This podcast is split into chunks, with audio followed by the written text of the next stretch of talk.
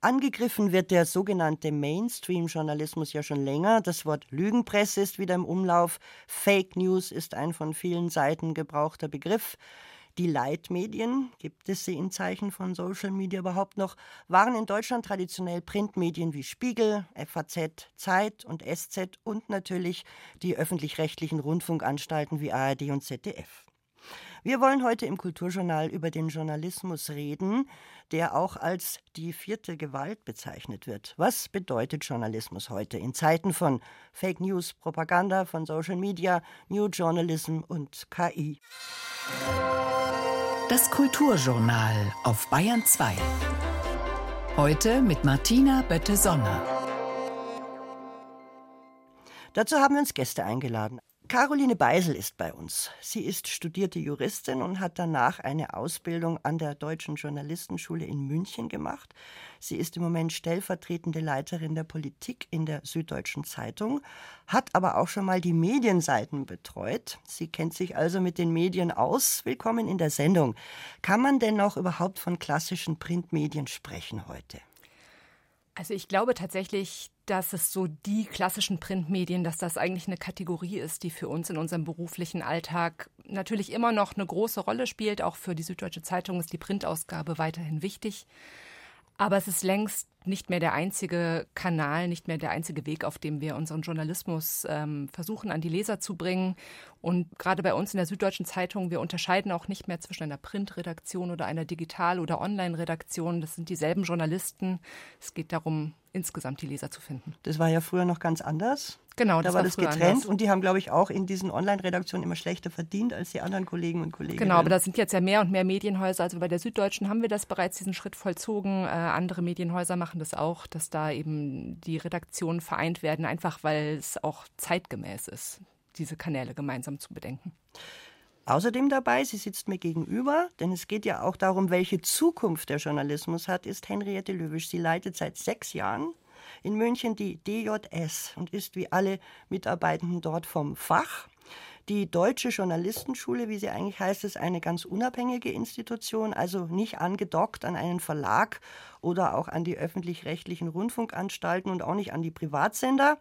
Auf ihrer Website liest man, wir schulen jedes Jahr 45 ausgewählte Nachwuchsjournalistinnen und Journalisten für die ganze Vielfalt von Tätigkeiten in Online, Print, Radio und Fernsehredaktionen. Und unten heißt es dann, das macht die Absolventinnen und Absolventen, ich kürze das ein bisschen ab, unverzichtbar, gerade in einer sich verändernden Medienwelt, in der Falschnachrichten und Propaganda hohe Reichweiten erzielen. Frau Löwisch, da lese ich ja schon eine gewisse Problematik heraus. Ja, da ist eine Problematik, aber mit der wir eben und schon lange, also auch schon bevor ich diesen Job übernommen habe, sehr bewusst versuchen umzugehen jedes Mal, wenn man mit Menschen spricht, die Medien nutzen, zeigt sich ja, dass die verunsichert sind, dass sie halt nicht mehr genau wissen, wem kann man trauen, wem kann man nicht trauen, welche Informationen sind irgendwie überhaupt glaubwürdig. Und die Schülerinnen und Schüler, die wir ausbilden, die jungen Menschen, die sind sich dessen auch sehr bewusst und lernen deswegen bei uns ganz viele verschiedene Arten erstens zu prüfen, was stimmt und was nicht stimmt, klassische Recherche, aber auch Online-Recherche, digitale Verifikation und so weiter, und dann das eben so zu erzählen, dass die Menschen es auch verstehen und gerne lesen wollen. Und vielleicht auch hören und sehen. Und hören und sehen wollen, genau. Mhm. Meine Runde komplettiert Christian Schiffer. Er ist ein Kollege von mir hier im Bayerischen Rundfunk. Er beschäftigt sich mit dem Netz im Allgemeinen, auch mit Social Media.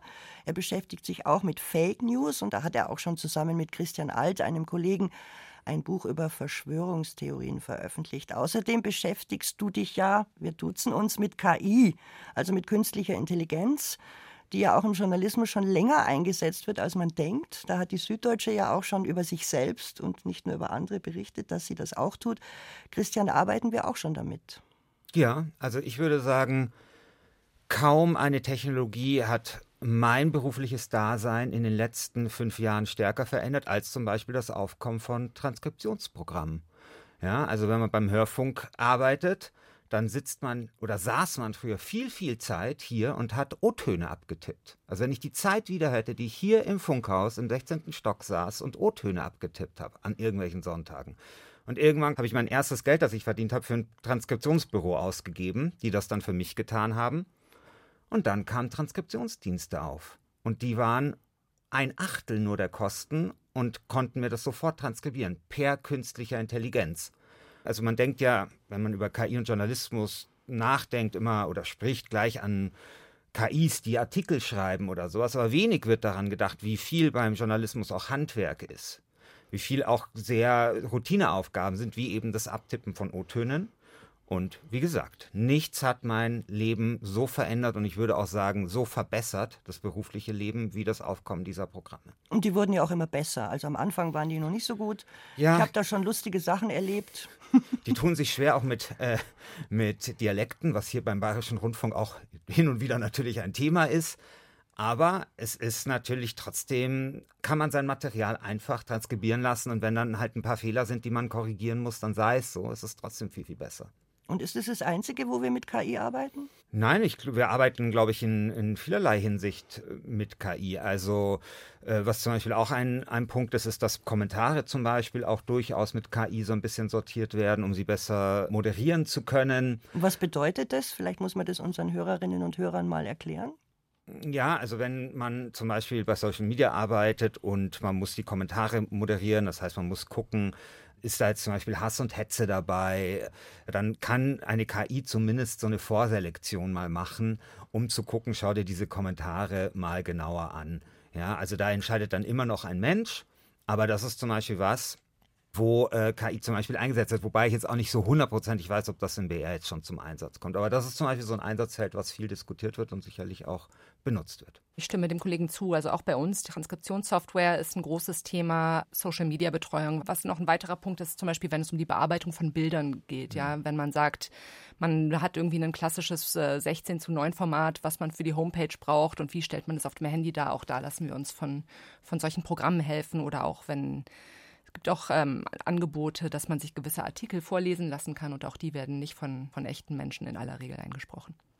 Nun wollte ich aber am Anfang mal in die Runde fragen, und ich bitte darum, dass Sie gerne auch miteinander reden können. Ist denn der Journalismus überhaupt noch ein attraktiver Beruf? Man hört immer wieder, dass junge Leute sagen, nee, das ist nicht mehr so wie vor 20, 30 Jahren. Wir verdienen nicht gut genug, wir haben nicht die guten Aussichten. Wir werden möglicherweise von einer künstlichen Intelligenz irgendwann ersetzt. Wir können nicht frei arbeiten. Es ist nicht mehr so toll wie früher. Also den ähm, Einbruch da gab es vor, schon vor längerer Zeit, vor ungefähr 15 Jahren. Ich, klingt immer so blöd, wenn man sagt, äh, alte Geschichte oder sowas. Bei uns ist es so an der DJS, dass die Bewerberzahlen sind stabil. Die, da verändert sich nichts, seit ich an der DJS bin. Das ist völlig gleichbleibend.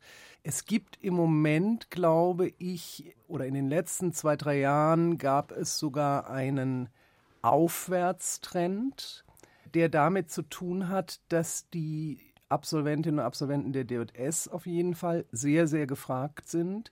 Das heißt, die kriegen alle Jobs im klassischen Journalismus. Vor 15 Jahren war das Problem, dass viel darüber geredet wurde, äh, Leute, die im Journalismus sind oder als Journalisten ausgebildet werden, die gehen hinterher in die Öffentlichkeitsarbeit oder in die PR oder in die Unternehmen oder in die Behörden oder sowas. Weil man da besser verdient. Weil man da besser verdient, weil es einem sicherer scheint und so weiter. Damals machten aber auch einige Zeitungen dich, die Financial Times Deutschland damals und so.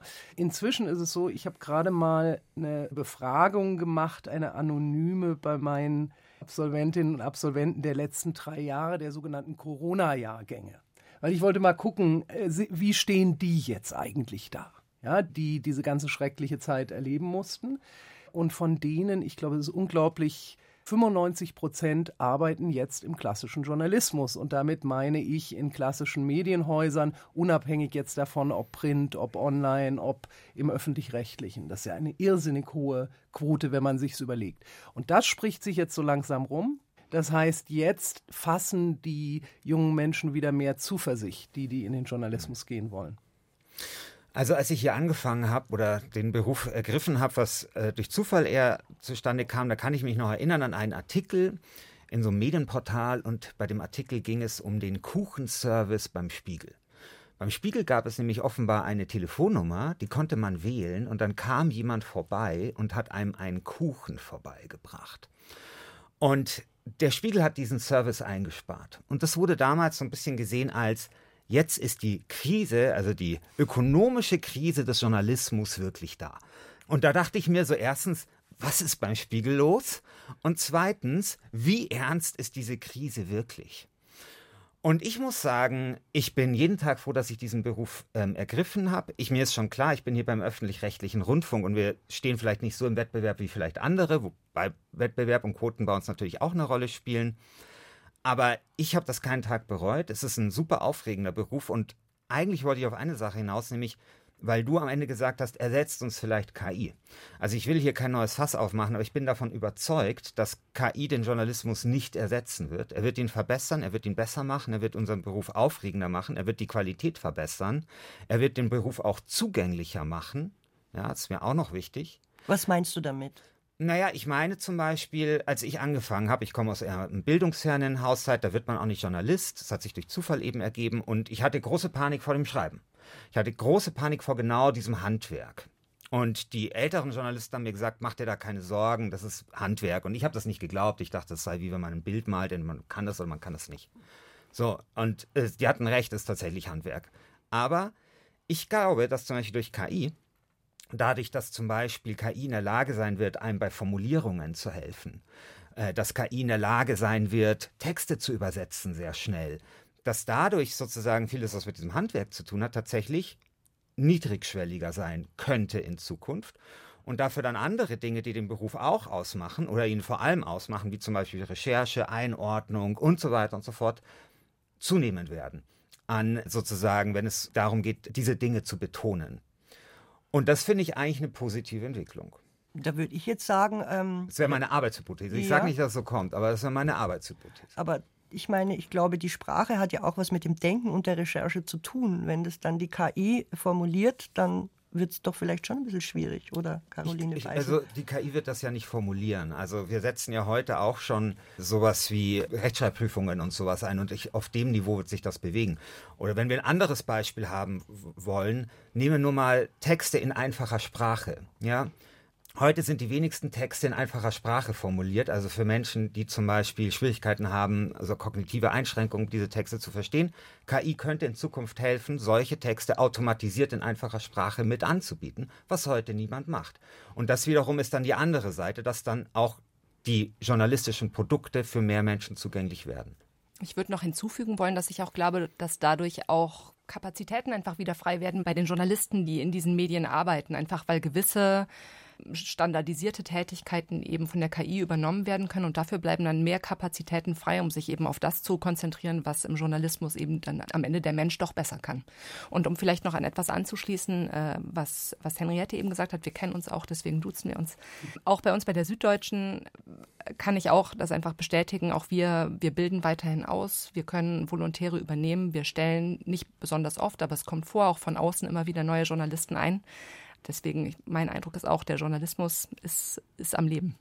Es ist eher so, dass es in bestimmten Bereichen da jetzt tatsächlich sowas wie einen Fachkräftemangel gibt. Die Frage ist, wie entwickelt sich das? Also ist es nämlich so, dass äh, letztlich durch KI, also Einsparungen werden garantiert realisiert von den Verlagen und auch von den Sendern, die ja auch finanziell unter Druck sind. Ne? Die Frage ist, an welcher Stelle werden die generiert? Äh, ich vermute an den weniger qualifizierten Tätigkeiten, wie ihr es auch sagt. Ja, das bedeutet aber, dass die Tätigkeiten, die es dann gibt, also die Redakteurinnenstellen, die es gibt, die sind sehr, sehr anspruchsvoll dann. Ne? Und die Frage ist, wie, also äh, ich will jetzt nicht für die journalistische Ausbildung werben, ja, darum geht es mir jetzt nicht, aber wenn man sich das überlegt, muss man eigentlich den Leuten, die jetzt ausgebildet werden für den Journalismus, noch mehr beibringen. Mhm. Ja?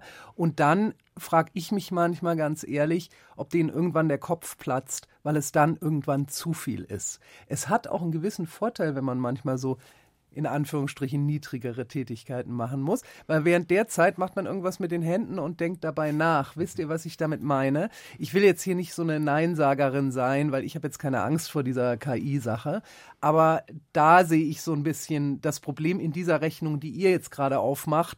Die KI hilft mir bei den niedrigeren Tätigkeiten, dafür habe ich dann mehr Zeit, um das zu machen, um die anspruchsvollen Tätigkeiten zu machen. Okay, aber Frau Lewitsch, wie oft haben Sie schon den Satz gehört, ich komme heute in den BR, weil ich wahnsinnig viel Lust habe, eine Schnittliste zu erstellen. Ich würde behaupten, dieser Satz wurde noch nie gesagt. Genauso wenig wie jemals der Satz gesagt worden ist, ich komme heute in den BR, weil ich so wahnsinnig viel Lust habe, im 16. Stock O-Töne abzutippen. Also das, was Sie sagen, das stimmt natürlich. Also man braucht ja irgendwie den Freiraum. Ich frage mich nur, ob man den nicht irgendwie anders herstellen kann, als über irgendwelche also Sie haben jetzt niedere Tätigkeiten genannt. Ich meine eher so dieses Repetitive, dieses, was eben genau so was ist, was man eben nicht macht und machen möchte oder beziehungsweise so viel Konzentration einem doch erfordert, dass man eigentlich nicht an was anderes denken muss, aber es super trotzdem mechanische Arbeit ist, ja. Genau, aber es gibt ja schon den, also das sind ja wirklich nur die Hilfsmittel, aber es gibt ja die Diskussion, ob Nachrichten zum Beispiel geschrieben werden sollen von Maschinen. Ja, das ist Unsinn.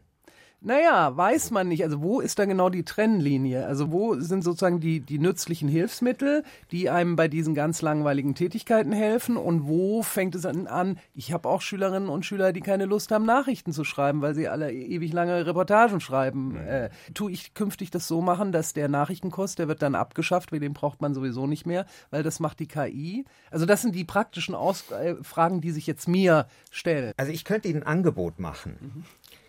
Und zwar, ich würde sagen, die, weil Sie ja gefragt haben, wo verläuft da die Grenze? Und es ist ja so, dass dieser Robojournalismus kommt ja heute schon zum Einsatz. Und die BBC hat eine Studie vor, vorgestellt vor ein paar Jahren, wo gesagt worden ist, in Zukunft werden 95 Prozent aller Artikel maschinell erstellt sein. Und alle haben so gesagt, so, wie kann das sein? 95 Prozent ist ja furchtbar bei diesen 95 Prozent der erstellten Artikel heißt ja nicht, dass 95 Prozent der gelesenen Artikel maschinell erstellt worden sind, sondern es geht ja um Artikel, zum Beispiel sowas, das haben wir beim BR mal gemacht. Äh, wir haben pro Kfz-Landkreis so ein Datenprojekt gemacht, wie viele Neuanmeldungen dort E-Autos sind. Ja, Sportergebnisse. Genau, das Sportergebnis. So genau. Gutes, gutes Beispiel, genau. Ich spiele mhm. in so einer Thekenmannschaft. Ich muss am Sonntag immer den Spielbericht schreiben, ja. In Zukunft macht das die KI. Hm. Das heißt, den lesen fünf Leute, ja, diesen Artikel und der gehört zu diesen 95 Prozent der Artikel, die die BBC gemacht hat. Aber jetzt kommt es mal im Angebot, weil ich glaube, die Grenze verläuft dort. Dass KI überall dort eingesetzt werden kann im Nachrichtlichen, wo es um Personalisierung geht und wo quasi Artikel erstellt werden, die kein Mensch erstellen würde. Also wo es entweder darum geht, Artikel zu personalisieren aber es sozusagen quasi um ein zusätzliches Angebot geht. Ganz ähnlich wie mit diesen Artikeln in einfacher Sprache, die es heute einfach vielfach nicht gibt. Da wird niemandem was weggenommen. Und den Kurs, den Nachrichtenkurs, müssen die Journalisten, Schülerinnen und Schüler dann trotzdem natürlich machen. Einen Punkt würde ich, trotzdem, würde ich trotzdem gerne noch mal aufgreifen, weil natürlich das, was ich zu Beginn gesagt habe, äh, mit den Kapazitäten, die frei werden bei den Journalisten, das ist natürlich schon auch ein bisschen eine Idealvorstellung, weil ich meine, die Medienunternehmen, das sind ja auch Wirtschaftsunternehmen und da ist natürlich immer die Frage, wenn man da die Möglichkeit Die öffentlich-rechtlichen nicht. Aber natürlich steht immer dann die Frage im Raum, ähm, ob Eigentümer von Medien auch diese Kapazitäten, die an einer Stelle frei werden, dann auch an anderer Stelle wieder reinstecken oder ob sie dann vielleicht sich auch freuen, dass sie ein bisschen Köpfe reduzieren können. Wenn man sagt, die KI, so wie du das sagtest, Christian, die kann bestimmte Nachrichten übernehmen, ja, was ist denn dann eine Nachricht? Naja, eine Nachricht ist eine relevante Neuigkeit. Also insofern kann man in gewisser Weise auch schon sagen, dass ein Sportergebnis eine Nachricht ist. Ja, oder also formuliert als Text, also nicht nur als Zahl, ja, 3 zu 1, sondern der FC so und so hat 3 zu 1 gegen den SC so und so gewonnen. Warum sollte man das nicht als Nachricht bezeichnen? Sie haben aber gerade von Relevanz gesprochen. Mhm, mh, ja, da aber auch Sportergebnisse sind ja sehr relevant, würde ich sagen. Ich glaube, der entscheidende Punkt ist eher, ob die Nachricht wahr ist. Mhm. Ja? Also wie kommt die Nachricht denn zustande? Und damit beschäftigen sich ja eher die Sorgen, die jetzt mit KI verknüpft sind oder mit dem Chat-GPT verknüpft sind, mit den neuesten Entwicklungen da, dass nämlich als Nachricht verpackt wird etwas, was nicht stimmt und was rein ausgedacht überhaupt nicht Hand und Fuß hat. Ja? Mhm. Und die Gefahr ist vielleicht, wenn wir als Journalistinnen und Journalisten unsere echten Nachrichten verpacken lassen, genau in dem Duktus, den ChatGPT wählen würde, dann können die Leute noch weniger unterscheiden. Man sieht der Nachricht dann überhaupt nicht mehr an, vielleicht, ob sie wahr ist oder ob sie falsch ist. Caroline Beisel. Ich würde sagen, man sieht den Nachrichten heutzutage ja auch in aller Regel nicht an, ob sie wahr sind oder falsch sind. Also auf dem als gesprochenes Wort oder als als Text kommen die ja erstmal in oder ihrer als Fappung bewegtes Bild. oder auch als bewegtes Bild, wobei da natürlich noch mal eine andere Rezeptionsebene noch anders drin ist, aber ja. Also in der Verpackung kann man es oft nicht unterscheiden. Deswegen ist schon auch immer wichtig, dass man, dass man den Absender kennt und weiß, wer steckt dahinter, mit was für einer Autorität spricht oder sendet dieser Absender. Ja. Das stimmt total. Also es gibt nur, ich glaube, es gibt ganze Generationen noch, die, wenn sie eine bestimmte, sehr objektifizierte Sprache hören, eine äh, äh, in gewisser Weise formelhafte Sprache, die ja mit Nachrichten verbunden wird, so wie man es aus den Radionachrichten kennt, wie man es aus den Nachrichtenrubriken in den Zeitungen kennt, dann haben Sie so vor allem das Gefühl, das sind jetzt Fakten und keine Meinung. Also es wird schon so eingeordnet. Ich weiß, ich rede da jetzt so ein bisschen aus dem hohlen Bauch. Ne? Vielleicht bin ich auch eher so eine Skeptikerin, was KI angeht. Aber mal sehen. Ich möchte ihr, ihrer Skepsis vielleicht doch ein bisschen Nahrung geben ich glaube, unterm Strich wird KI ein Segen sein für den Journalismus, aber natürlich nicht nur. Und ich, ich sehe da jetzt mal zwei Probleme. Also das eine ist sozusagen gesamtgesellschaftlicher Natur, wo aber der Journalismus eine Rolle spielt. Und zwar äh, bin ich mir sicher, dass KI die Produktionskosten für Desinformation auf nahezu null reduzieren wird. Das betrifft Spam-Mails, das betrifft Fake News in Wort, Bild und Ton. Ton wird un unterschätzt. Also man kann mittlerweile Stimmklone machen. In den USA werden Leute angerufen von angeblichen Verwandten und so weiter und, und werden dann abgezockt auf uns kommt eine Gesellschaft zu, wo die Produktion von Information, aber vor allem von Desinformation auf Null reduziert wird.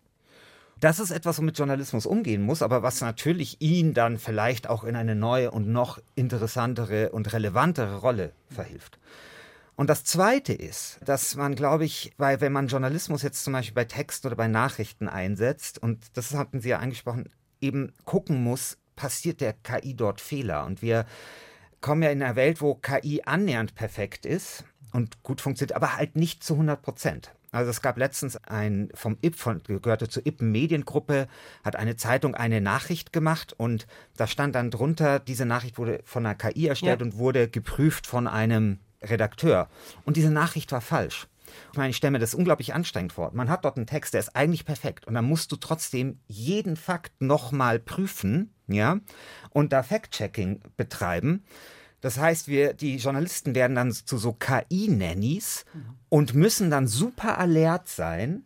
Und ich weiß nicht, ob dann eben, deswegen bin ich da so skeptisch, und unterm Strich es nicht vielleicht einfach besser, wenn ein Mensch schreibt das. Also ich finde, äh, die Aufgabe eines Redakteurs, einer Redakteurin, können wir gerne widersprechen, ist ja schon die ganze Zeit, die Sachen Natürlich. trotzdem nochmal zu prüfen. Klar. Dafür sind wir da, wenn Leute uns Texte, ja. Essays, ja. Beiträge jeder, abliefern. Das klar. ist, das muss ich klar. tun. Klar, also, jeder, jeder kennt das Vier-Augen-Prinzip. Man hat ja irgendwie schon so ein bisschen ein Gefühl dafür, wo so, zum Beispiel so Fehler lauern können. Nur der, bei dem Artikel, also beispielsweise bei Präsent war es so, dass es einer völlig unverdächtigten Stelle lauerte und quasi eben den Journalisten noch mal eine ganz neue Rolle spielt. Und wie gesagt, es vielleicht nicht unbedingt einfacher oder dann zeitsparender sein muss, weil eben man diese 1% oder 2%, die die KI Fehler macht und die wir natürlich nicht haben wollen, dann eben auch noch rausfiltern muss. Und das ist zeitaufwendig und gehört viel Konzentration dann dazu. Jetzt habe ich aber aus dem, was Henriette Löwisch gerade vorher gesagt hat, herausgehört, dass es ja schon auch ein bisschen um Vertrauen geht. Also welchem Medium vertraue ich, welchem Medium vertraue ich nicht? Wo bin ich eher skeptischer? Weil als ganz normaler Medienkonsument, Konsumentin kann ich ja vieles gar nicht beurteilen. Ich muss also dem Medium, auf das ich setze, auch ein gewisses Vertrauen entgegenbringen. Und das hat schon auch noch was mit Menschen zu tun. Oder täusche ich mich da jetzt, Caroline Beisel? Doch, auf jeden Fall. Ich glaube schon. Also ich habe auch das Gefühl, in den vergangenen, was weiß ich, 20, 30 Jahren seit einfach diese Vielfalt an Quellen, die für, für jeden, der das möchte, zur Verfügung steht, in dem Maße einfach auch da ist. Es ist umso wichtiger für Journalisten, einfach dann auch zu erklären, was sie tun und warum sie es tun und wie sie es tun. Und da immer wieder diesen Blick in den Maschinenraum zu ermöglichen und auch zu erklären, warum vertrauen wir dieser Quelle oder warum glauben wir, dass dieses Bild, was im Internet herumgeht, ein Fake-Bild ist und da eben auch die Methoden immer offen zu legen. Und das hat ganz viel mit Vertrauen zu tun, dass man auch den Lesern oder Nutzern oder Hörern oder Zuschauern auch zeigt, so arbeiten wir. Das ist unser Handwerk, das machen wir. Einfach das immer wieder offen zu legen, ich glaube, das wird immer wichtiger. Ich habe das Gefühl, dass es so ein bisschen eine Mode ist dass wir jetzt alles offenlegen, dass alles transparent gemacht wird und damit der Inhalt eigentlich so ein bisschen nach hinten fällt. Weil ich komme immer noch aus einer Generation, die sagt, sie ist für die Aufklärung zuständig. Also wir müssen unseren Hörerinnen und Hörern, unseren Zuschauern, Zuschauern, Lesern, Leserinnen einfach etwas mitteilen, was wir recherchiert haben, was sie noch nicht wissen und was für sie möglicherweise auch nicht so wahnsinnig angenehm ist. Aber das schließt sich ja nicht aus. Also ich glaube, das muss Hand in Hand gehen. Natürlich ist Aufklären eine der wichtigsten Rollen, die der Journalismus hat, aber zum Aufklären gehört eben auch demjenigen, den man aufklären, oder nicht den man auf, das, es geht ja nicht darum, die Leute aufzuklären, sondern Geschehnisse aufzuklären, aber denjenigen, den man erreichen möchte, dem klar zu machen, warum kommt man zu den Ergebnissen, zu denen man kommt. Also das finde ich überhaupt nicht verwerflich, sondern im Gegenteil eigentlich zwingend erforderlich. Jetzt vielleicht nicht in, in jedem Einzelfall, aber gerade wenn es um schwierigere, komplexere Geschichten geht, auf jeden Fall. Sehe ich auch so. Also es darf natürlich nicht äh, ausarten in irgendeine irrsinnige Arie immer von selbstreferenziellen Texten. Aber mir ist aufgefallen, haben Sie sicher auch schon mitbekommen, dass selbst die New York Times ja inzwischen erweitert ihre Bylines, also mehr sagt über die Leute als früher. Die waren da früher Puristen. Da stand nur ein Name einer mhm. Autorin oder eines Autors. Und selbst die sagen jetzt, wo war denn zum Beispiel diese Autorin, als sie diesen Artikel geschrieben hat, war sie denn vor Ort oder nicht? Ne? Mhm. Und ich glaube, gerade solche kleinen Formen von, von regelmäßiger, eingebauter Transparenz, eigentlich sind die wichtiger als die Versuche, immer lange Arien darüber zu schreiben, wie wir als Journalisten und äh, Journalistinnen arbeiten. Nichtsdestotrotz ist die Schwierigkeit, die Caroline anspricht, die ist wirklich da. Ich habe neulich mal so einen Vortrag gehalten wo mich hinterher eine äh, Zuhörerin, die schon etwas älter war, gefragt hat, ja, Frau Löwisch, aber sagen Sie mir doch mal, woher weiß ich denn tatsächlich, ob irgendwas, was mir im Internet da begegnet, dass das Hand und Fuß hat, dass es stimmt, dass ich dem vertrauen kann. Ne? Und ich habe dann so argumentiert mit, naja, Sie müssen sich halt entscheiden, in welchen Laden Sie zum Einkaufen gehen und wenn Sie das dann der BR, dem können Sie vertrauen und sowas. Und hinterher wurde mir aber klar, dass diese Frau natürlich ständig von irgendwelchen Bekannten irgendwelches Zeug zugespielt kriegt, von dem wir gar nicht wissen, dass es es gibt. Ja. Und auf das wir uns gar nicht beziehen. Und das ist schwierig. Ich weiß nicht, wie wir damit umgehen können. Und das würde mich auch interessieren, ob uns die KI dabei helfen kann. Sie hören das Kulturjournal auf Bayern 2 und eine Diskussion zum Thema Journalismus. Zu Gast sind heute die Leiterin der Deutschen Journalistenschule Henriette Löwisch, die stellvertretende Leiterin der Politik in der Süddeutschen Zeitung Caroline Beisel und mein Kollege Christian Schiffer. Jetzt geht es schon wieder um die KI. Ich wollte aber trotzdem noch mal zurück zu dem Vertrauen und den Menschen, die hinter diesem Journalismus stehen. Der Journalismus ist kein geschützter Begriff. Es kann jeder sein. Heute können alle Leute überall posten. Sie können sich überall äußern. Sie können selber Nachrichten generieren, auch Fake News generieren.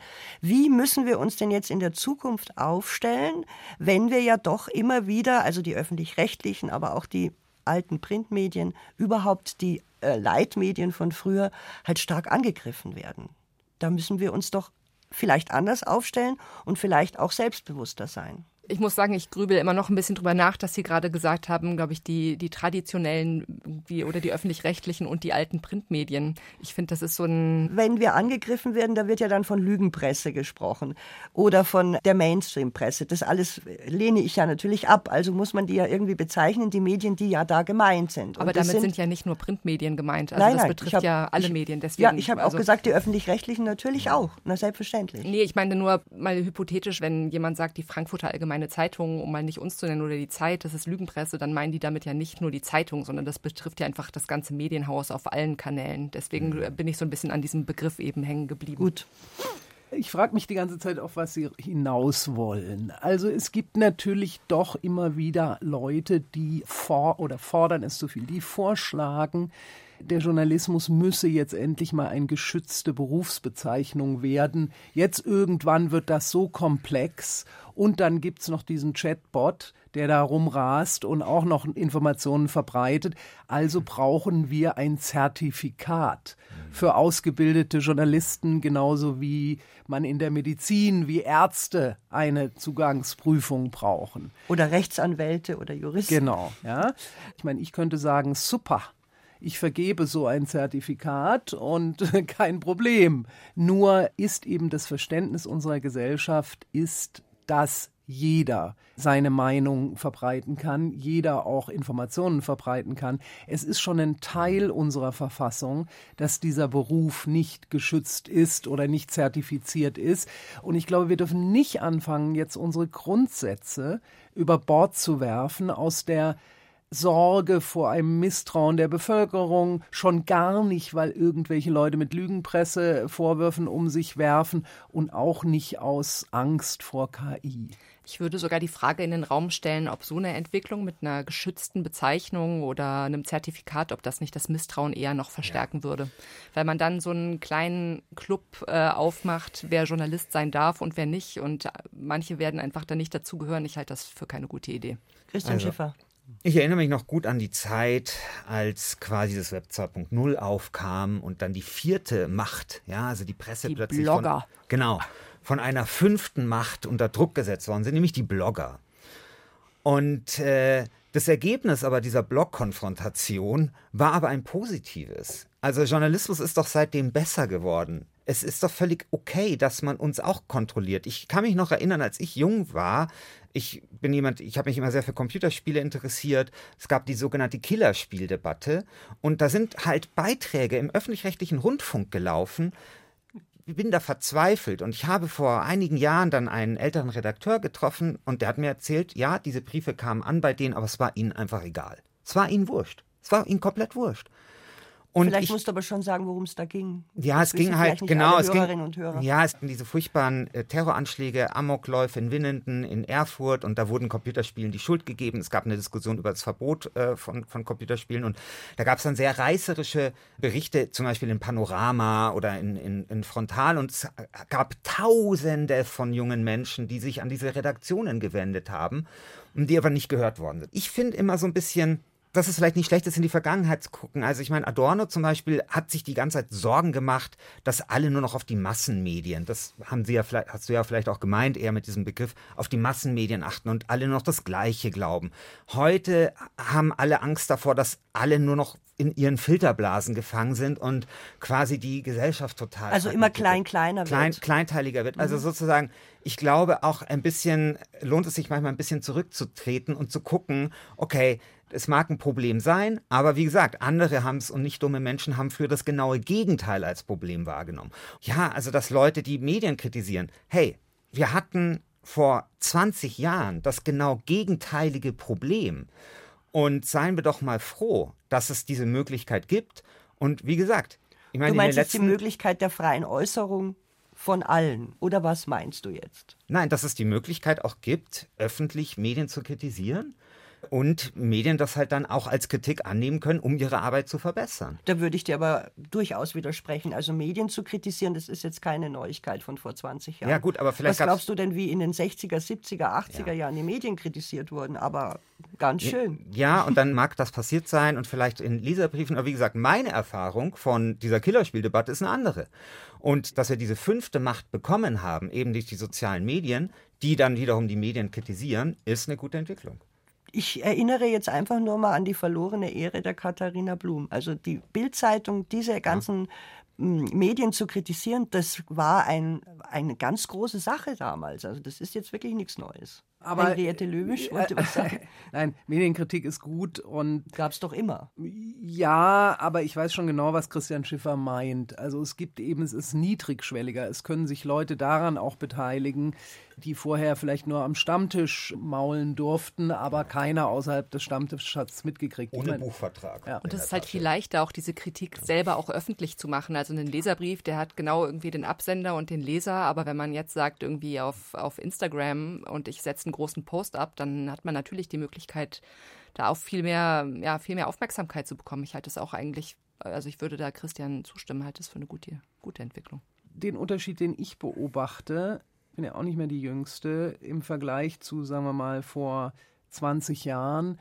Es gab vor 20 Jahren noch Informationen und Tatsachen, da konnten sich fast alle darauf einigen, dass hm. die so waren. Das war die Grundlage der Diskussion dann. Die einen haben es so interpretiert, die anderen so. Was sich schon verändert hat, und das hat es früher vielleicht auch schon mal gegeben, ne?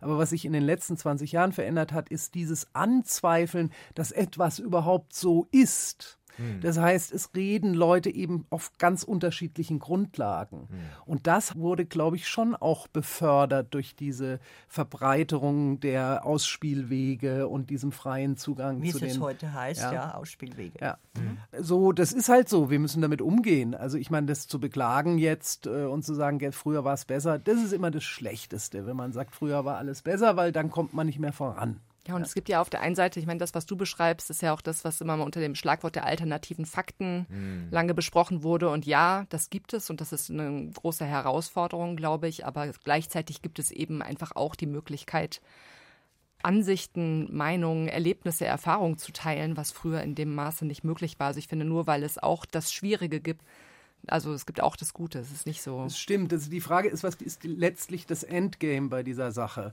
Weil wenn nämlich eine Gruppe dann die Macht in einem demokratischen Land übernimmt, ne, mhm. äh, aufgrund von komplett hanebüchernen Fakten, ja, dann könnte es ja sein, dass diese Gruppe dann das System aushebelt und sagt, äh, wir lassen uns jetzt aber nicht mehr abwählen. Mhm. Ja, das ist natürlich was, was wir vermeiden müssen, weil unser System lebt ja da von diesem Wettbewerb der Ideen. Hm. Aber trotzdem muss man ja wieder zurück, das ist ja das, was Sie als Bürgerin sagen. Was ist aber die Aufgabe des Journalismus in diesem Zusammenhang?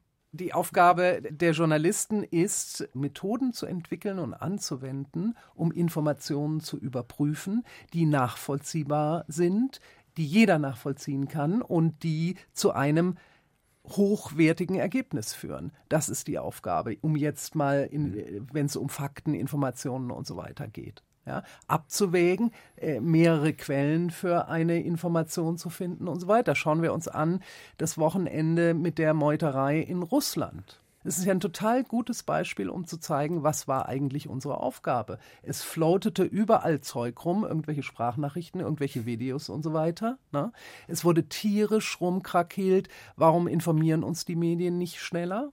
Mhm. Aber unsere Aufgabe als Journalistinnen und Journalisten ist, dieses Zeug erstmal anzugucken, festzustellen, ob das mit hoher Wahrscheinlichkeit zutrifft, ja, und es erst dann zu berichten. Das fand ich auch interessant. Es gab ja auch da auch relativ viel Kritik an, an den öffentlich-rechtlichen Medien, weil sie nicht sofort auf irgendwelche Sondersendungen umgesprungen sind. Die Debatte gibt es ja oft, wenn es diese mhm. Art von, von Ereignissen gibt. Brennpunkte. Brennpunkte und äh, warum läuft da jetzt Fußball und warum läuft da jetzt ein Krimi? Und ich kann das einerseits verstehen, weil man natürlich gerade dann auch von, von den öffentlich-rechtlichen, aber insgesamt von den Medien auch eben erwartet, schnell diese Einordnung zu liefern. Aber es braucht eben Zeit. Man muss sich die Sachen auch erstmal angucken, Quellen äh, kontaktieren, herausfinden, was ist da eigentlich los. Also ja, ich glaube auch, dass genau das die, die Aufgabe ist. Und was ich noch hinzufügen würde, ist, dass wir uns auch Gedanken eben darüber machen müssen, vielleicht möglicherweise mehr als früher, aber widersprecht mir, wenn ihr das anders seht. Wie gelingt es uns, diese Information auch an, an die Leute zu bringen. Weil früher war es so ein bisschen so mit der Gießkanne. Wir haben irgendwie mhm. uns überlegt, was, was ist gerade los, was finden wir wichtig, wie ordnen wir es ein und dann haben wir es so gesagt, so hier ist unser Produkt, kauft das, lest das, guckt euch das an.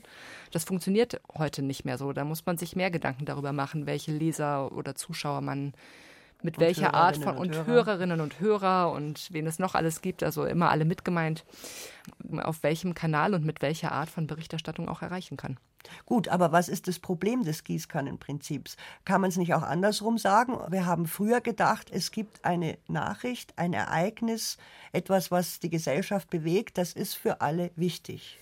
Wie jetzt zum Beispiel der Klimawandel. Da muss man doch sagen, na klar, eigentlich muss sich das an alle wenden. Ganz klar dass wir darüber berichten, dass wir das einordnen, dass wir die Dramatik tatsächlich erklären. Genau, aber was die Caroline meint, ist ja, wie ja? Und wo? Also das, ja, aber mhm. wie und in, auf welchem Kanal oder auf welchem Weg oder mit welch, in welcher Erzählform. Mhm. Ja, darüber müssen wir uns Gedanken machen. Wobei, das ist sicher was, worüber sich alle Leute, die Journalismus in Deutschland mit Qualitätsanspruch betreiben, enorm viel Gedanken machen. Mhm. Äh, und da würde ich auch sagen, und das gilt übrigens auch für den öffentlich-rechtlichen Rundfunk, ja, wo ständig überlegt wird, wie können wir neue Formate entwickeln, um Leute zu erreichen. Ja, da sind wir noch nicht am Ziel, ja, sondern das ist eine dauernde Arbeit, aber da passiert eigentlich recht viel. Es gibt allerdings, das stimmt schon, in den Redaktionen schon noch manchmal Leute, die wollen das nicht. Hm. Die sehen das nicht ein. Warum soll man da investieren? Die Leute sollen sich halt die Zeitung kaufen. Hm. Ja, bitteschön, oder das Radio anmachen. Und ich glaube, was Caroline sagen will, ist, so kommen wir nicht weiter. Hm. Also wir müssen schon reflektieren, wie können wir anders an die Leute rankommen. Ja, ganz genau. Eben auch, weil es für, für jeden Einzelnen heutzutage und für jede Einzelne so wahnsinnig großes Angebot an verfügbaren Informationen gibt. Und um Ob es welche sind, wissen wir nicht, aber ja. zumindest. Ich glaube, ein Problem ist aber, ist, ist aber vielleicht auch der eigene Erfolg oder die eigene Tradition. Ja, also ich glaube, das ist so ein bisschen wie Mercedes und selbstfahrende Autos. Ja, die würden nie ein selbstfahrendes Auto ohne Lenkrad bauen, anders als Google, die halt keine Autotradition haben, ja, sondern die denken das neu. Und wenn man jetzt so ein Medium hat, zum Beispiel Hörfunk, ja, man macht halt Hörfunk. Und plötzlich kommen Podcasts auf. Und dann denken die Leute, wir müssen jetzt Podcasts machen, genauso wie wir Hörfunk gemacht haben, weil sie diese 100 Jahre oder 80 Jahre Hörfunktradition haben. Ja, mit, mit allen, was halt so dazugehört, mit den ganzen Konventionen. Obwohl zum Beispiel ein Podcast ganz anders funktioniert oder funktionieren kann als Hörfunk. Und Leute, die das sozusagen, diese Tradition nicht haben, das komplett neu denken. Das sehen wir zum Beispiel auch stark im YouTube-Bereich. Also wie stark sich zum Beispiel YouTube-Videos unterscheiden von dem, was man so als klassisches Fernsehen irgendwie kennt. Und ich glaube, das Wichtige ist da, dass man sich da inspirieren lässt, auch ein bisschen von dem, was es halt da draußen gibt. Und das gilt sowohl für die Geschäftsmodelle. Ich habe viele Podcasts mittlerweile abonniert, für die ich auch regelmäßig zahle und sowas. Also dieses Ding von wegen man, also es sind nur lousy Pennies, was der Burda-Chef damals gesagt hat, die man im Internet verdienen kann, das stimmt nicht. Und es stimmt vor allem auch bei den jungen Leuten mittlerweile nicht mehr. Es gilt aber eben genauso bei den Formaten und bei den Formatideen. Und ich glaube, das hängt auch was damit zusammen. Da muss man eben auch mal die eigene Tradition, vielleicht also ich traue mich das jetzt mal zu sagen, auch den eigenen Dünkel, den es halt vielleicht auch manchmal geben mag in dem einen oder anderen Haus, ja, auch mal ein bisschen über Bord werfen, einfach mal gucken, was es dort gibt.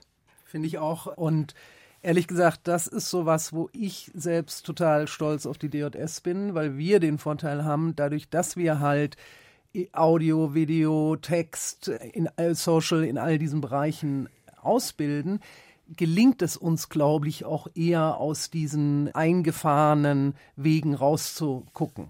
Also Podcasting ist ein gutes Beispiel. Wir machen Hörfunkausbildung. Wir haben aber in diesem Bereich schon sowohl Dozentinnen und Dozenten vom öffentlich-rechtlichen als auch aus dem Printbereich, die Podcasting machen, als auch Leute, die äh, überhaupt nicht aus den Medien ursprünglich kommen oder aus dem professionellen Journalismus. Und da ist dieses gegenseitige Befruchten und Inspirieren mhm. funktioniert total gut. Das ist ja alles wunderbar, wenn diese jungen Leute diese ganzen Möglichkeiten haben und sich in all diesen Ausspielwegen gut auskennen. Aber wo bleibt dann der relevante Inhalt? Naja, das ist halt das Schwierige an dieser verdichteten Arbeit, dass das gleichzeitig geliefert wird. Ne? Also das ist das, was diesen Beruf im Moment jetzt so sehr, sehr anstrengend macht, dass man sich über beide Sachen Gedanken muss. Man muss auf dem gleichen Level wie vorher recherchieren und Informationen beschaffen. Man muss vielleicht auch eine gewisse einordnen. Expertise haben. Und auch eine gewisse Expertise haben. Und gleichzeitig muss man aber auch verstehen, dass man nicht nur in einem Format oder auf eine Weise erzählt. Weil Caroline Beisel. Henriette hat eben gesagt, anstrengend macht das den Journalismus. Ich würde dagegen halten, auch spannend, ja. weil es einfach ein, eine Vielfalt an Möglichkeiten gibt. Das ist, ich finde das auch wahnsinnig inspirierend, sich über diese Fragen Gedanken zu machen und auszutauschen. Man kann natürlich irgendwie sagen, so, ach ja, Mensch, das ist doch toll hier mit der großen Reportage, die ich so aufwendig recherchiert habe, aber wenn es am Ende nicht gelingt, die Leute damit anzusprechen oder überhaupt zu erreichen, wofür ist es dann gut? Also ich finde, das gehört zwingend miteinander da verbunden. Da frage ich jetzt trotzdem nochmal, warum wissen wir nicht, wo wir die Leute erreichen? Na, ich glaube, wir wissen das schon, beziehungsweise wir sind immer dabei, auch dazu zu lernen und diese Frage jeden Tag wahrscheinlich 20 Mal neu zu stellen. Also ich glaube, das ist ein Prozess, das verändert sich ja auch. Aber das ist eben eine spannende Phase im Moment gerade. Und ähm, ja, und es ich glaube, es befassen sich mehr Leute damit mit diesen Fragen vielleicht als früher, begreifen auch, dass es eben auch Teil des Pakets ist, dass man eben nicht nur überlegt, was wollen wir machen, sondern auch, was wollen auch die, für die wir es machen. Henriette Löwe. Ähm, es sagen. gibt ja so ein neues Phänomen, das heißt News Avoidance. Hm. Ja, und das äh, behauptet zumindest, dass eben Leute sich tatsächlich konkret abwenden vom Informations- oder Nachrichtenkonsum, weil ihnen das alles zu viel ist. Ja? Und dann müssen wir natürlich speziell überlegen, wie können wir die eigentlich wieder erreichen. Es gibt da verschiedene Ideen, die ich gar nicht unbedingt, also zum Beispiel konstruktiver Journalismus ist so eine Idee, den ich gar nicht so äh, befürworte. Aber wir haben da eine Herausforderung, zumal wir ja alle verstehen können, was sich hinter dieser Nachrichtenvermeidung verbirgt. Ich meine, wir haben jetzt jahrelang, sind wir bombardiert worden mit dieser Covid-Geschichte. Dann kommt gleich noch ein Krieg hinterher. Dann kommt gleich noch eine Inflation hinterher. Ja, also es ist halt einfach wahnsinnig viel für die Menschen mhm. und ähm, wahnsinnig schwierig für die zu selektieren. Und die denken, wenden sich dann vielleicht doch eher Fragen zu, die nicht so schwer zu lösen sind. Ja, deswegen tun ja auch so viele Printmedien äh, ständig äh, auf der Titelseite irgendwelche Themen verkaufen, die was mit unserem Privatleben zu tun haben. Ja, wie tue ich meine Beziehung erhalten? Wie mache ich die beste Diät und so weiter? Das ist ja inzwischen auch bei politischen Medien steht es ganz stark im Vordergrund. Und das ist halt, weil es die Leute entlastet. Partnerschaft, Lifestyle, genau, Gesundheit genau. und Kriminalität. Ja. Und, und wahrscheinlich noch am wenigsten Kriminalität heutzutage, weil auch das versucht man dann so ein bisschen zu vermeiden. Also die Otto Brenner Stiftung sagt, das sind diese vier Themen, die da gerade interessant sind. Hm. Nun muss man aber doch trotzdem sagen, das sage ich jetzt wieder ketzerisch, das ist doch vollkommen uninteressant, wenn die Leute sagen, ja, das will ich alles nicht wissen, weil es existiert trotzdem. Die Klimakrise haben Sie gar nicht erwähnt. Es gibt ein Gerechtigkeitsproblem. Es gibt eine Krise des Kapitalismus. Alle diese Sachen gibt es. Wir können die Leute doch nicht einfach nur mit diesen leichten, nicht äh, schwierigen Sachen wieder zurückkriegen, weil sie sich einfach dafür nicht mehr interessieren. Vielleicht haben wir das auch geschafft, dass sie sich dafür nicht mehr interessieren, weil wir es zu wenig gemacht haben. Naja, aber wir haben ja immer schon äh, im Journalismus die Herausforderung, dass unsere Ressourcen begrenzt sind und dass wir ständig Entscheidungen treffen müssen und priorisieren müssen. Natürlich. Das ist schon immer so gewesen. Klar. Welche Geschichte ist heute besonders wichtig? Ja, alles konnten und aus welchem wir, Grund? Ja, alles Wichtige konnten wir noch nie gleichermaßen berichten, völlig klar. Ja, das heißt, es geht hier und so habe ich auch Caroline verstanden, ja darum zu äh, auszuwählen, was äh, tun wir in welcher Form wo transportieren? Die, das ist, glaube ich, die Frage, die wir stellen. Und deswegen finde ich das eine völlig legitime und höchst wichtige Frage. Äh, es ist nicht so, dass wir vier hier sitzen und wir entscheiden, so, diese 20 Sachen sind heute wichtig und dazu schreiben wir Artikel und das blasen wir dann da hinaus und dann wird es schon irgendjemand lesen. Und wer nicht, das ist dem sein Problem. Also ich glaube nicht, dass wir mit dieser Haltung irgendwo hinkommen im Journalismus. Im Übrigen glaube ich auch nicht, dass es stimmt, dass die Leute sich nur noch für Liebe und Partnerschaft und ja. Diät interessieren.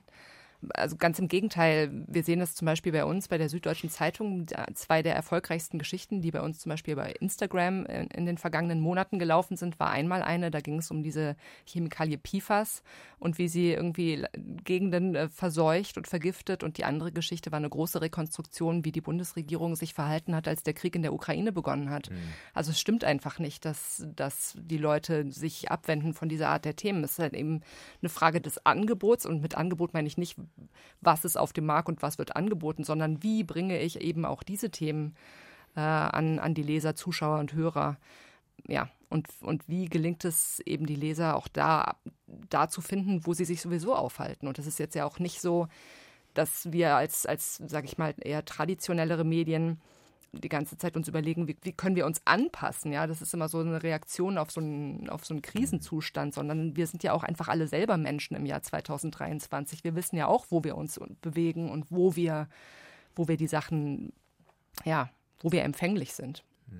Dann würde ich jetzt eine letzte Frage an die Runde stellen, nämlich, sind Sie insgesamt doch optimistisch gestimmt, was die Zukunft des Journalismus angeht, auch wenn immer wieder gesagt wird, nein, das ist eine aussterbende Geschichte.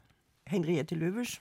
Ähm, ja, ich bin total optimistisch gestimmt, aber für mich ist es auch nicht schwierig, weil ich jeden Tag irgendwie äh, viele Stunden verbringe mit jungen Leuten, die total kreativ sind, die sehr verantwortungsbewusst sind, die mit großem Ernst an diese äh, Frage oder diese Aufgabe rangehen. Also wie sollte das bei mir anders sein? Ne? Das ist völlig klar. Und insofern äh, ist es ja auch so, viele von uns sind in diesen Beruf gegangen und zu denen gehöre ich auch. Das sind alles Leute, die wollten vermeiden, was zu machen, wo einem langweilig wird. Ja? Und in diesem Beruf, gerade mit dieser neuen Herausforderung, die sich uns jetzt stellt mit KI, wird es uns garantiert nicht langweilig werden. Es wird uns auch inhaltlich nicht langweilig. Man lernt ja Gott sei Dank immer weiter dazu. Christian Schiffer. Also ich bin sehr, sehr optimistisch. Also ich bin jetzt nicht so optimistisch, dass ich glaube, dass dieser Kuchenwagen jemals wieder auf den Fluren der Spiegel Bei uns gab es übrigens, habe ich gehört, einen Schnittchenwagen im BR. Wirklich? Ja. Wann war das? Ach, 60er Jahre. Interessant. Äh, auch der Schnittchenwagen im BR wird nicht wiederkommen. Es ist, glaube ich, tatsächlich gibt es aber tatsächlich äh, natürlich eine gewisse Krise, glaube ich, schon noch andauernd, äh, die mit dem journalistischen Geschäftsmodell zu tun hat die jetzt seit, glaube ich, zwei Jahrzehnten andauert. Da weiß ich nicht, ob da äh, KI einen Teil dazu beitragen kann, dieses Problem zu lösen. Ich glaube, das löst sich so ein bisschen generell ein bisschen in letzter Zeit, aber da wird man halt gucken müssen. Und inhaltlich äh, bin ich sehr, sehr optimistisch. Also wie gesagt, ich glaube, langweilig wird es sowieso nicht. Journalismus wird wichtiger werden als jemals zuvor in Zeiten von KI. Menschen werden wichtiger werden in Zeiten von KI, wo wir so viel artifizielles Material um uns herum haben werden. Und äh, deswegen äh, freue ich mich sehr auf die Zukunft. Caroline Beisel. Ich würde jetzt wahnsinnig gerne noch was Tiefsinniges hinzufügen, aber es wird mir nicht gelingen, weil äh, Henriette hat schon über die, den, den Nachwuchs gesprochen und, und Christian sowohl über das mit dem Geschäftsmodell angesprochen, was, glaube ich, wirklich eine große Frage ist, aber was das Inhaltliche angeht, gebe ich, gebe ich dir total recht. Ich glaube, es wird wichtiger denn je. Und deswegen mache ich mir keine, keine Sorgen um den Journalismus. Ja, wir sind jetzt am Ende dieses Kulturjournals angekommen. Ich bedanke mich bei meinen Gästen, bei Caroline Beisel, stellvertretende Chefin der Politikabteilung bei der SZ, bei Henriette Löwisch. Sie leitet die Deutsche Journalistenschule und bei meinem Kollegen Christian Schiffer. Für das ganze Team bedankt sich am Mikrofon Martina Bötte-Sonner. Die Sendung gibt es wie immer auch als Podcast.